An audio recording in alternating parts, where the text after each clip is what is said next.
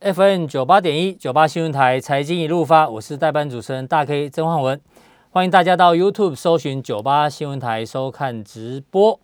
因为木华哥今天去当圣诞老公公了哈，对啊，所以今天帮他代班一下。那我们现场邀请到我的好朋友财经 V 外客 Vincent，Vincent 好，哎，各位投资人大家好，好，我们先来关注一下，刚刚我又看了。最新的欧洲股市哦，这个跌幅有稍微变重了一点点哦。这个德国股市目前跌了一百一十一点，跌幅是百分之零点七。法国股市呢，跌幅是百分之零点八哦，都受到昨天美国科技板块下跌的一个影响。那另外亚洲股市呢，刚刚有提到日本股市今天比较弱。那另外港股今天跌了百分之一点二。那现在港股的技术面呢，刚好是在前坡低点的附近哦。在刚好在最低档，有没有可能会破底哦？待会儿跟这个 V 怪客来做讨论。那陆股今天也拉回了百分之一点六，上证那深圳也深圳是拉回了百分之一点六，上证拉回百分之一点一哦。那待会呢，V 怪客带来的主题就是中国股市有没有机会否极泰来？之前呢、哦，我们先讨论一个有趣的新闻哦。这个经济诺贝尔经济学家克鲁曼哦。他最近也认错了呢，因为他之前、oh. 他之前说通膨是短暂的，对对，对，就现在呢，因为所有的 FED 的主席等等都说通膨不是短暂的，所以他也认错。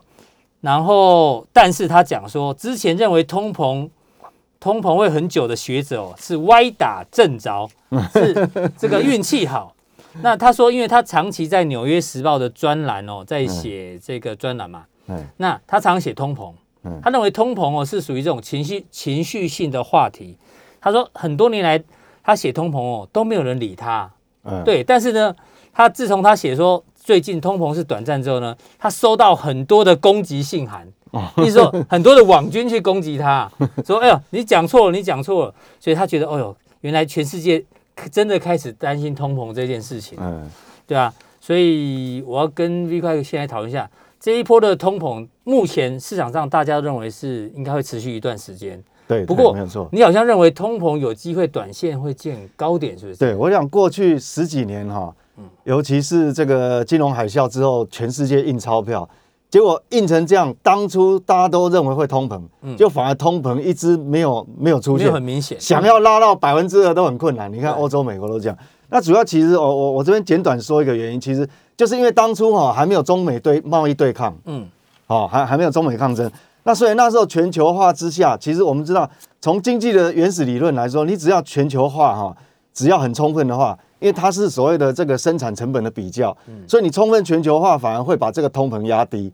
那那那时候就有言论说是中国输出通缩啦，对，就它它生产的东西都太便宜了，嗯，那变成全世界反而那个价格都拉不起来，所以是在这种背景那。通膨什么时候其实渐渐就扭转这种趋势？其实从这个中美贸贸易战开始，一八一九年，嗯、对，因为你开始关税提高了，开始要讲求在地化，那在地化本身就不是一个很有效率的生产，没错，你是为了国家安全嘛。张忠谋也是这样的一个想法，对，没有错。嗯、所以这个全世界通膨就就从大家根本不相信会有，反而这个时候有。那当然，新冠病毒就是因为临门一脚，把这个这个这个这个效果又、嗯、又加强了。好，所以整个这样，那我们回过来说，那到底说，呃，这个其实全世界最近的货币政策就是就是因为通膨压力引起的啦。好，包括包括这个呃，像昨天这个英国啊，呃，这个也也是升息了，升息了嘛，对，G7 第一开第一枪，好，那欧洲是没办法，因为它成河很深，嗯，它一直还没有看到就业或是这个经济上来，它一直不敢不敢把它这个货币政策缩紧哦。那中国也一样啊，其实。你看，我们看哈，其实画面上各位看，我们谈到中国市场，那中国市场我们会看到画面上这个这个 PPI 其实一度高到，其实这个压力真的很大哈。这个 PPI 代表的是厂商的生产成本。对对，没有错，就是说这一次这个通膨从这个原物料开始哈，那把这个整个通膨带上来。那我们从画面上看到这个 PPI 跟 CPI 剪刀差啊。拉到这个几乎是上个月几乎是这个有统计数据以来的历史新高了哈。那幸好新公布出来就是这个月，就是十一月份的数据呢，有稍微舒缓一点点，因为我们看到那个那个绿色线掉下来了一点点。哎，对对，看，所以你刚刚提到说有没有机会说这个缓和？那我觉得认为缓从现在开始哈，嗯，到未来会慢慢缓和，这个是几率是很大，我认为很大。你应该是全市场第一个认为通膨会慢慢减缓的人啊，因为现在全世界都认为通膨会撸来撸修，会一直烧下去。对对对，那我们因为我们如果探讨这个细项哈，其实你如果因为当时我们谈核心 CPI，它是包括能源跟食品，对，但是你如果看那个能源这个 CPI 真正的内容啊，不管是欧洲、美国还是中国大陆，其实能源那一块哈。它占了，它贡献的权数是很大的，嗯、那代表什么？就是说，那个能源那一块就是原油跟天然气嘛。对。但是我们知道，过去一个半月呢，嗯，这个原油跟天然气其实是猛跌啊。对。尤其天然气到现在到今天的电子盘都还在破破底啊。嗯。好，所以所以我们可以看到说，其实因为它有传导时差，哦，你过去一个半月回档下来，那会造成。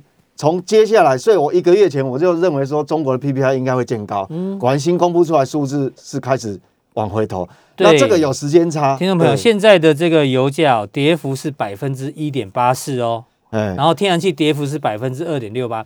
所以 Vincent 的意思是说，这个能源影响通膨的这一个这个因子，因子慢慢的消退当中。对，没有错，等于说。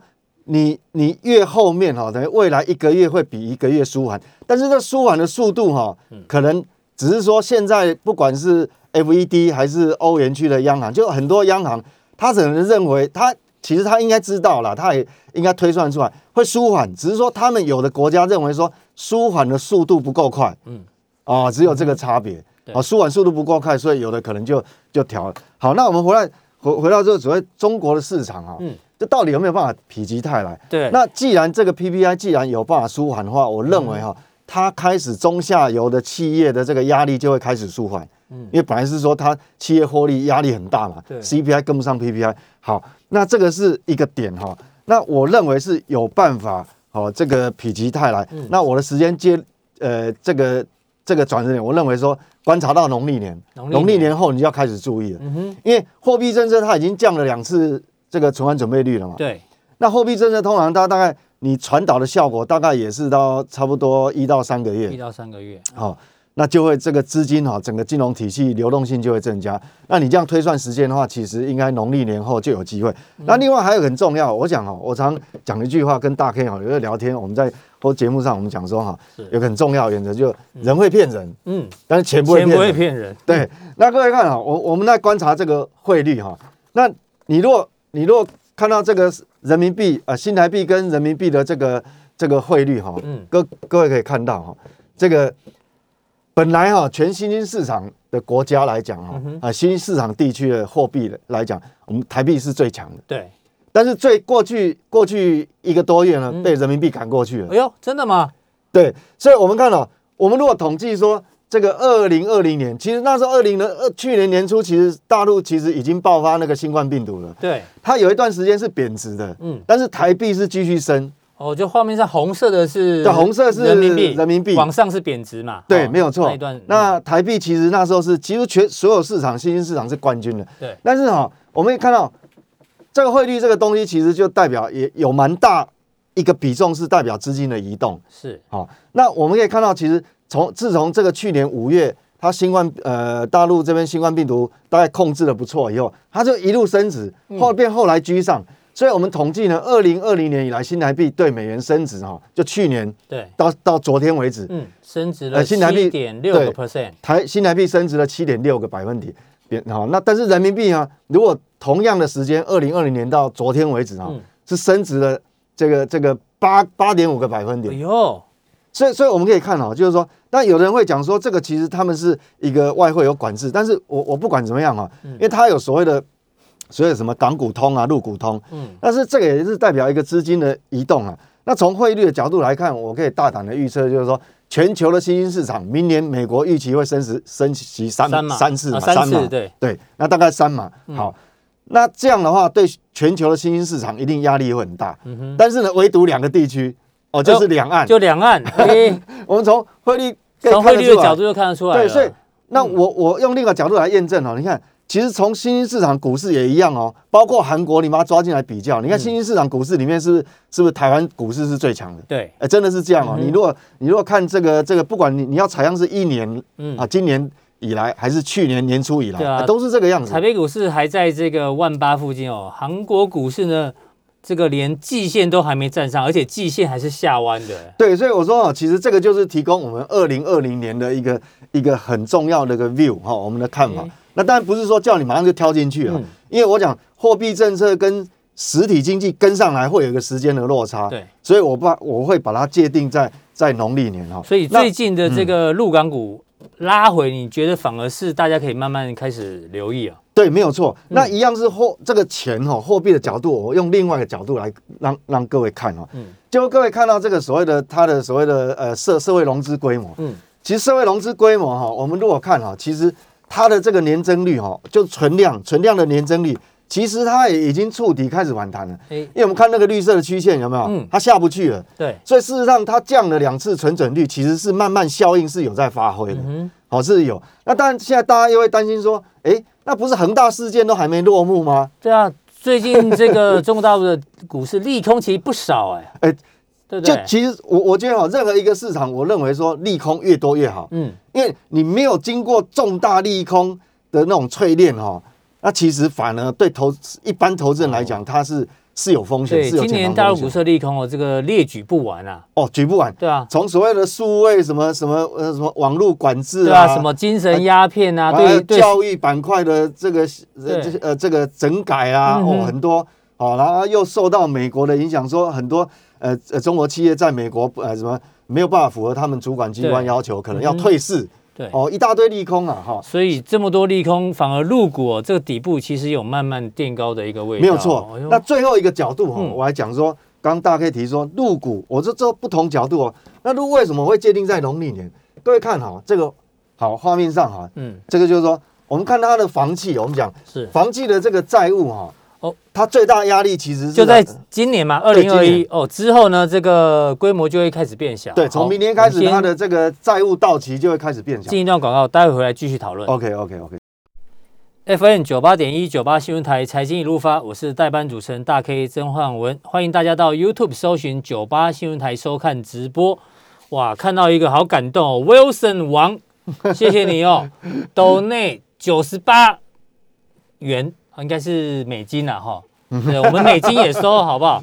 谢谢谢谢这个 Wilson 王，哈，这个谢谢字哦，V 怪客分析很专业，当然喽，对不对？我们这个能够来当来宾哦，没有没有三两商，怎么可以上梁山呢？对不对？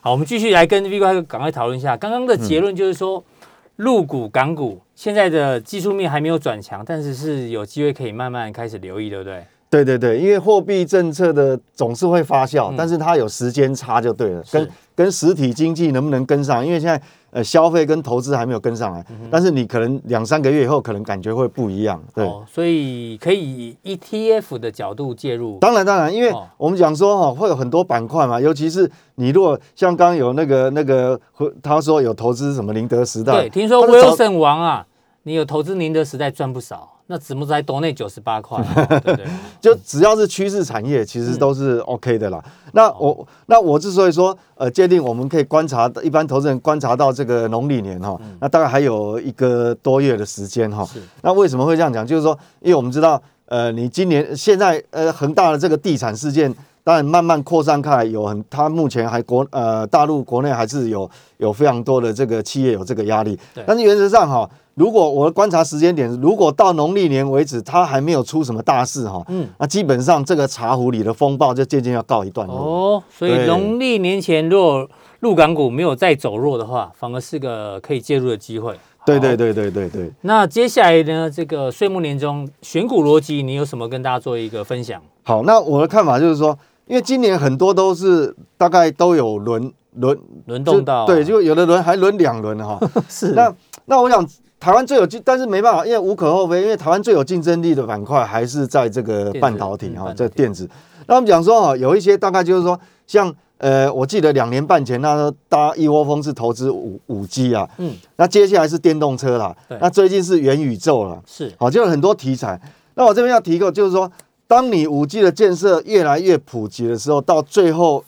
一里路哦，其实不是最后一里，应该是最后的呃两百公尺哈。好、嗯 哦，那就会有一些可能这些装置哦，它的成长速度会很快。对，好，那这个是因为今年没有大家比较媒体比较少谈这个题材，但是我觉得明年开始很重要。嗯、那我们画面上看到这个就是说全球的 WiFi 跟 WiFi 元件有关的这个出货量。对，那我们知道说现在的规新的规格哈，都是已经跟以前不太一样，因为你现在五 G 的这个传输量。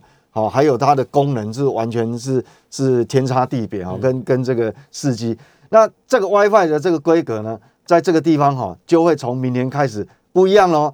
各位画面上看到这个蓝色的部分呢，它是所谓的这个八零二一一哈 AX，这个东西跟以前的规格是嗯不一样，它会大量取代过去旧的，所以从二零二二开始哦，它会大幅度的成长，那个就是。哦，WiFi 六的规格，WiFi 六，嗯，对，还有就另外一块一个板块就是 Type C U 跟 USB，好，嗯、那实际上它这个跟元宇宙，或是跟五 G 的，或或者说现在市场上也有一个题材叫做所谓高速运算，嗯，像台积电在这一块是哦非非常重要的一个订单，都有关系，嗯你不管是高速运算，它到最后的界面跟人机界面，最后中间会有两百公尺，只能是。是所谓 WiFi 的这个规格就会有差。你讲到重点哦，我最近买的那个 Oculus Quest Two，有没有那个玩那个 VR 的？所以我有时候那个传输速度要很快。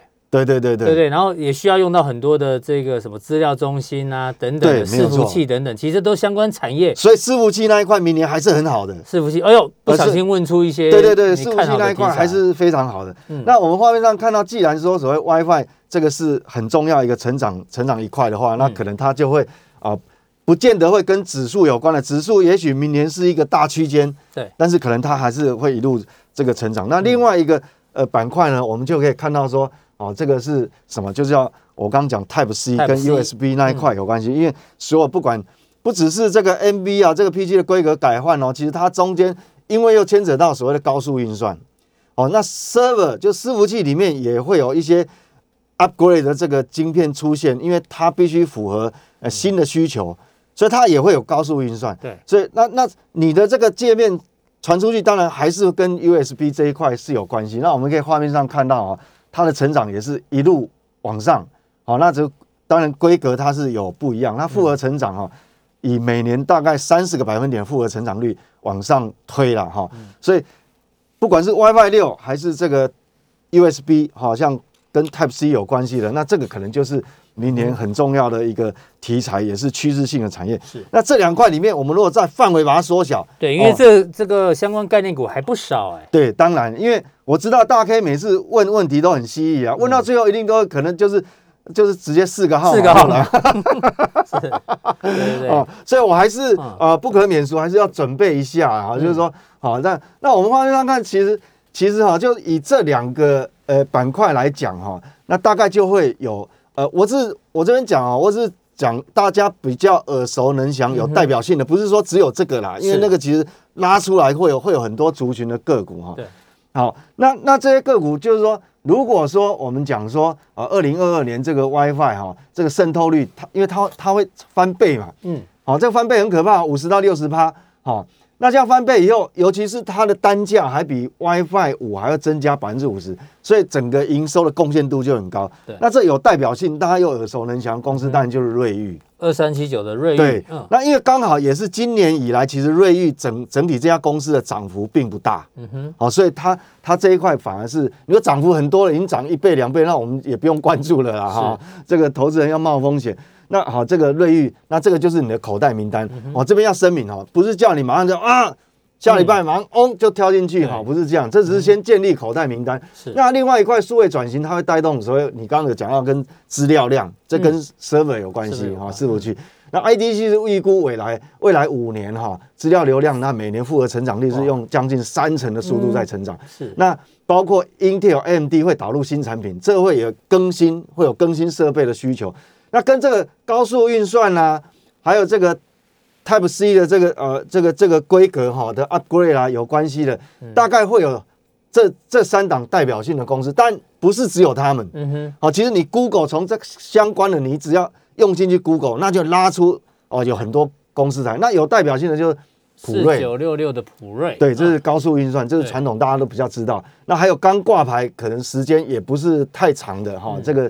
威锋电子六七五六的威锋电子，对，它也是最近这个宏达电集团的宏达电，因为太太太热了啊，元宇宙，所以是说跟高速运算有关系的。那另外大家比较呃不熟悉的啊，股本也比较小，叫做安格啊，挂牌不是很久，但是呢，它在这个呃所谓的影像处理晶片，还有高速运算的晶片，它的技术也是领先的哦。嗯，好，那这个部分就是说，当这些口袋名单你把它建立起来之后，假设我们未来。因为两百多个交一年说两百多个交易日总是会有利空，对，那利空来可能就是你的机会。等于说 V 怪客先用基本面帮大家选股，但是如果遇到行情拉回的时候，这些口袋名单哦反而可以就可以拿出来用，因为它产业趋势是向上。对，没有。只是这几张股票，哎呦不便宜哦，都是高价股，确实不便宜，确实不便宜。那没关系，幸好有零股交易啦。啊，对对，就好的公司嘛，你就先把口袋名单先放在心里面。那那如果有那种哦，未来一段时间，假设有出现重大利空的时候，嗯，别人恐惧，你就要开始兴奋啊。对，而且这个资金配置也也不要说第一次拉回就把资金全部压下去。当然当然哈，这个都是要呃所谓的分批啦，因为毕竟哈，今年整个水位已经拉到一万七千多点，整个水位已经不低了。嗯，好，那等于说呃，这个你还是有一定的所谓的系统性风险哈，所以这个我们还是要留意，所以部位的控制。部位的控制还是还是决定你成败的很重要的因素。对，好，所以今天特别带来这个陆港股，哦，大家可以做留意。农农历年前如果没有再大的利空的话，反而可以留意。对对对对。然后这个 WiFi 六还有 Type C 的相关个股方面，让大家做一个参考。好，祝大家这个周末愉快，非常谢谢今天财经 V 怪客来到现场。下周财经一路发跟阮大哥再见喽，拜拜。